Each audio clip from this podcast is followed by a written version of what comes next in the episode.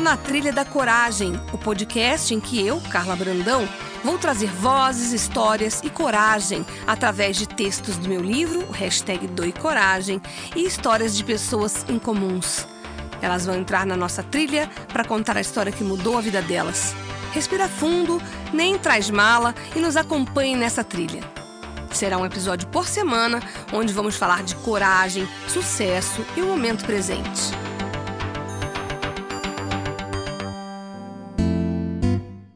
Olá, começando mais um Na Trilha da Coragem, hoje com um jovem, o Pedro Ramiro, de 21 anos. Vocês vão entender por que, ele está aqui nessa trilha logo, logo, quando a gente começar a conversar.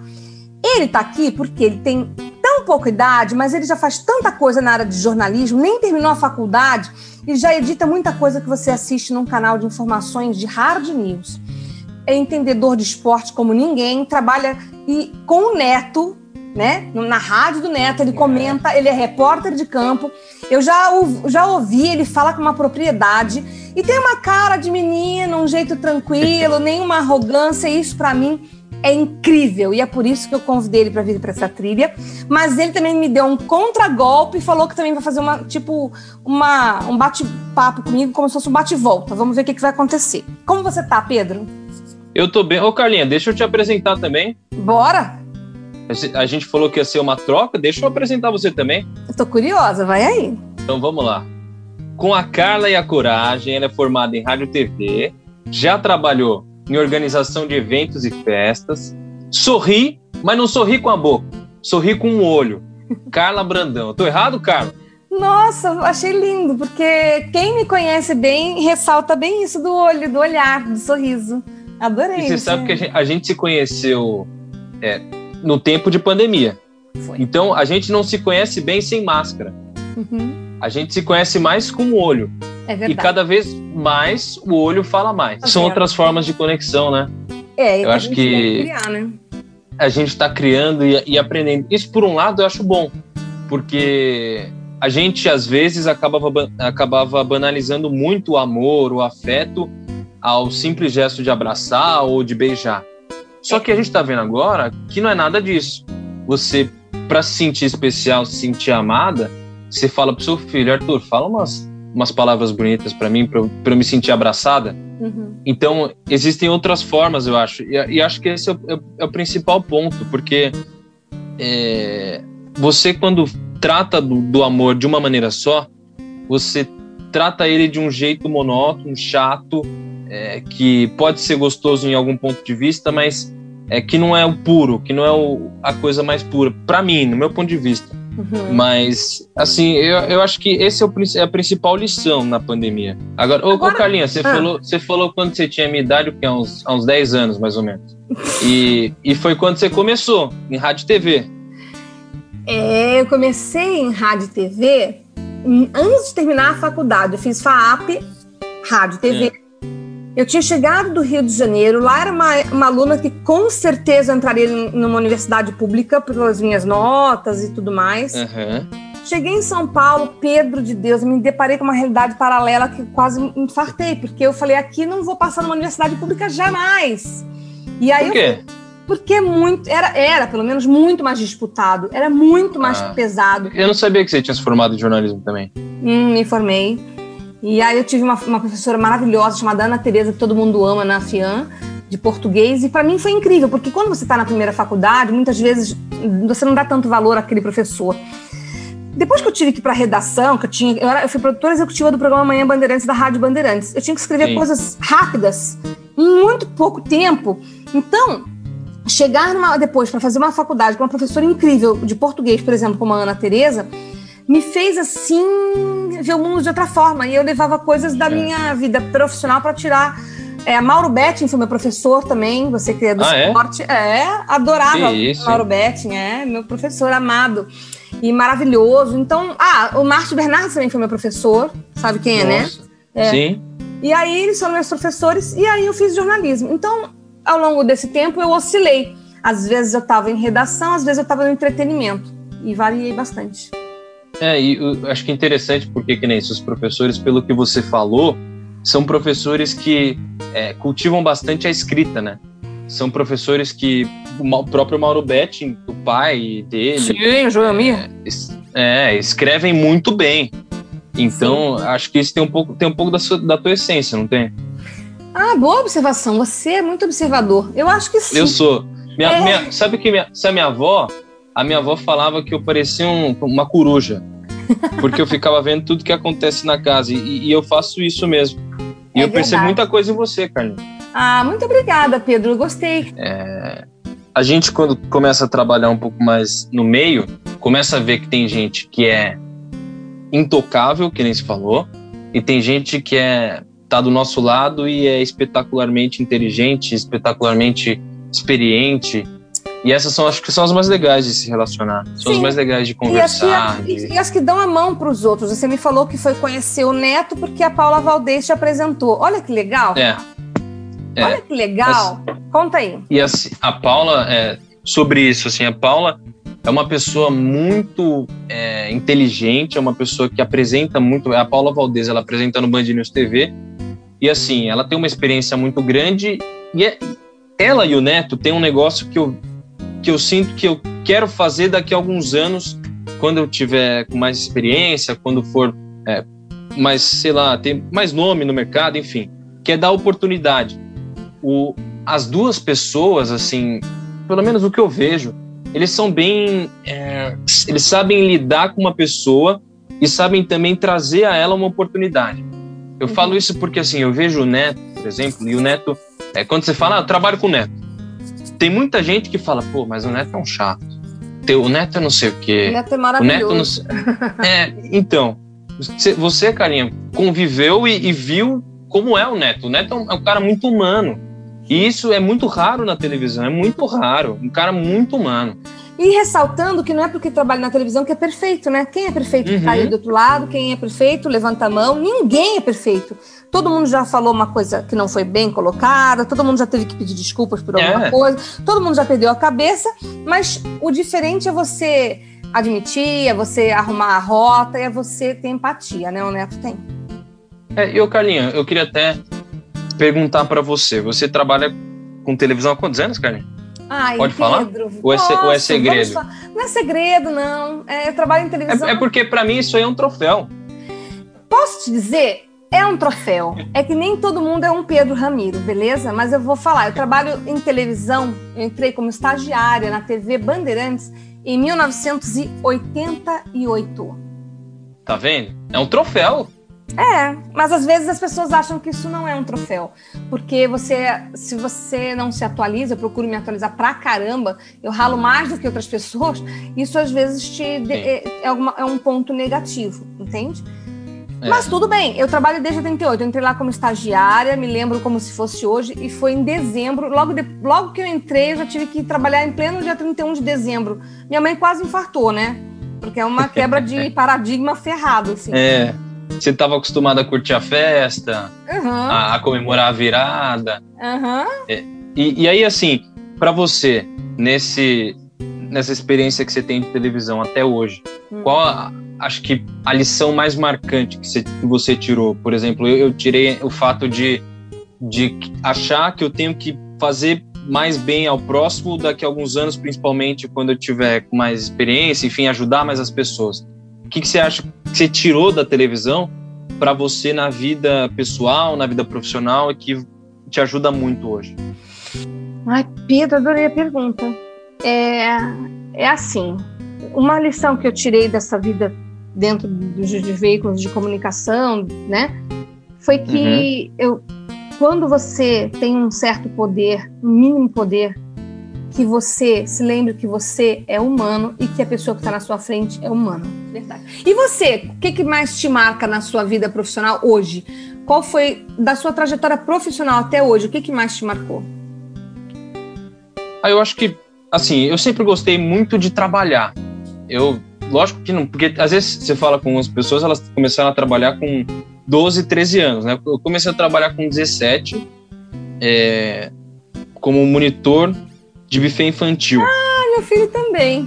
então, e aí assim, eu, você sabe que às vezes eu levo mais lições dessa experiência do que às vezes até um, um emprego que eu tive na área de comunicação.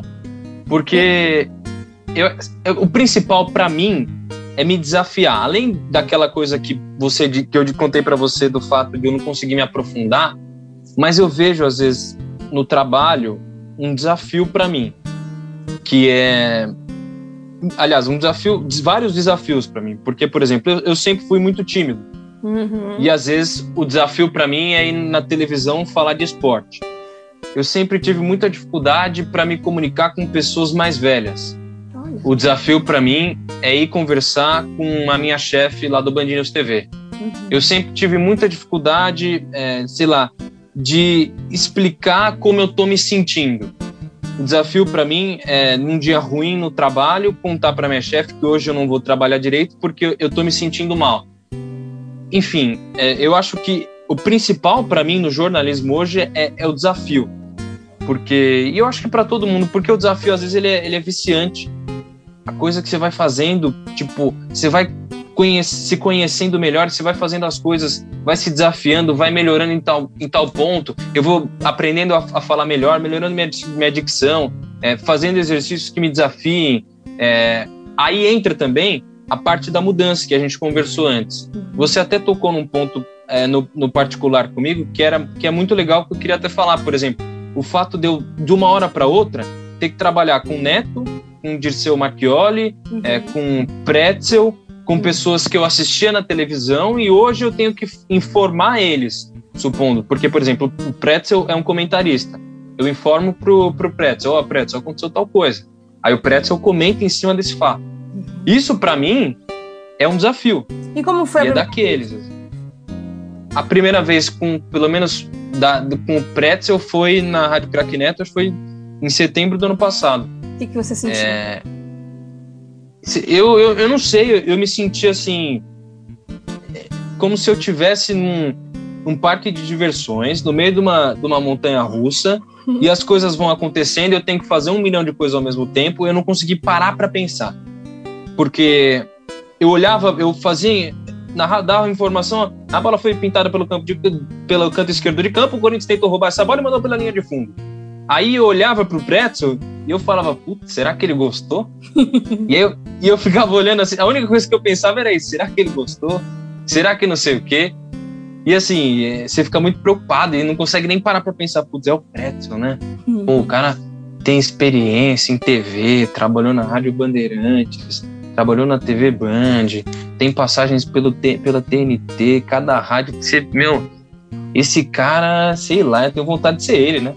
E aí, assim, você fica meio perdido. Eu não sei se, se aconteceu isso com você já também. Claro, vixe. Por isso que eu criei o jargão com a carne e com a coragem, porque é bem isso que eu. É, vamos, vamos falar disso? Carne e a coragem. Hum. Para mim, isso é genial. Ai, que bom! Foi ideia do meu Arthur, seu contemporâneo. Sério? Aí. Sério, porque eu, eu juro. Eu juro para você.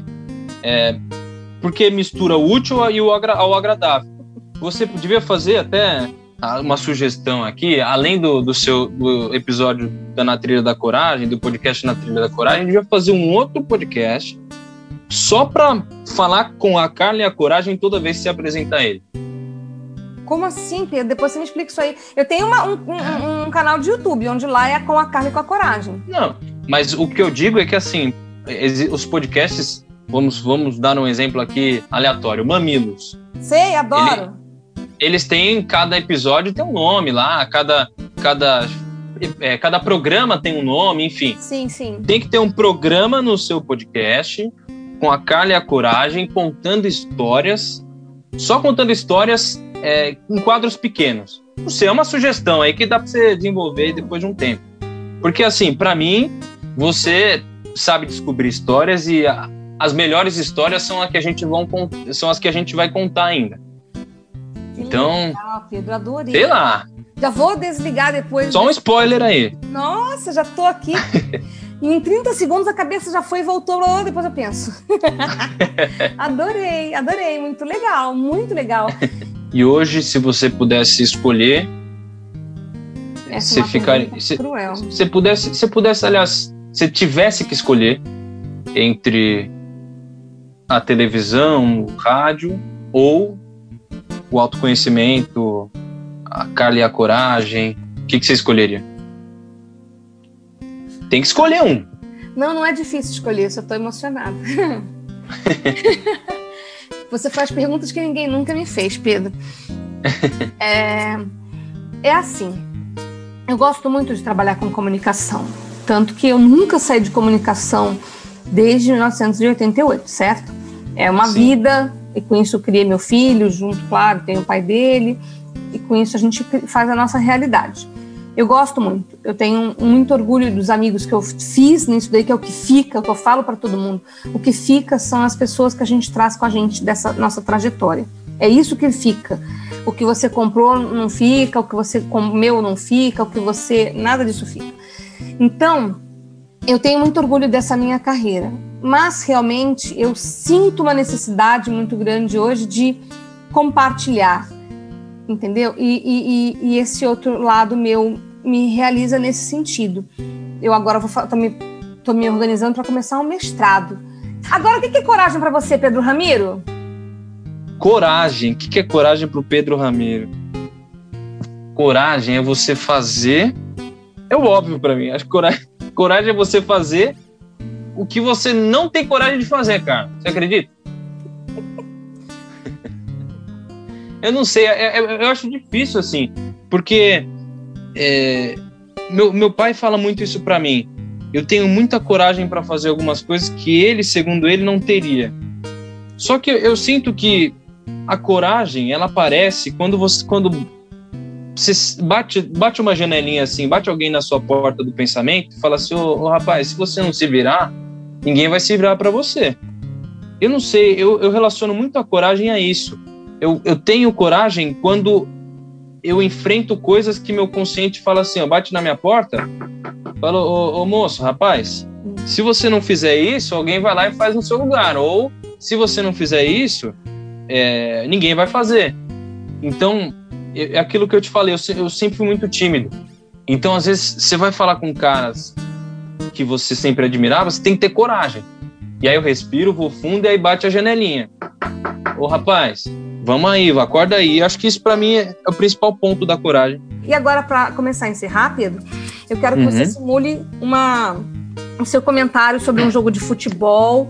Pode ser um jogo hipotético, pode ser algum jogo que você queria ter narrado ou queira narrar agora ou pode ser uma metáfora sobre uma coisa relacionada à vida em formato de futebol. Tá bom, então vou narrar, hein? Bora. E atenção, torcedor do Na Trilha da Coragem, vem com a gente ligado na emoção. A emoção é aqui, a sensação também. A bola pintada pela ponta direita de campo dominou a coragem, infiltrou para cima da marcação, vai limpando, limpando, todo mundo vai para cima dele, jogou pela ponta esquerda, bateu! Pro gol! Pro gol! Gol! É da coragem! Seria mais ou menos assim o gol da coragem, eu acho. Enfrentando todo mundo, driblando todo mundo e fazendo gol. Pedro, isso foi incrível. Você é maravilhoso, Pedro. Muito obrigada pela sua generosidade. Torço por você pra caramba e você me inspira. Cara, você que me inspira, obrigado é, pelo convite. E fica também de inspiração aí, porque muita gente, muita gente se vê em você, Carlinha. Um beijão e até a próxima na Trilha da Coragem. Beijos. Esse foi o Na Trilha da Coragem. Semana que vem tem mais, sempre com uma história em comum e relatos inspiradores.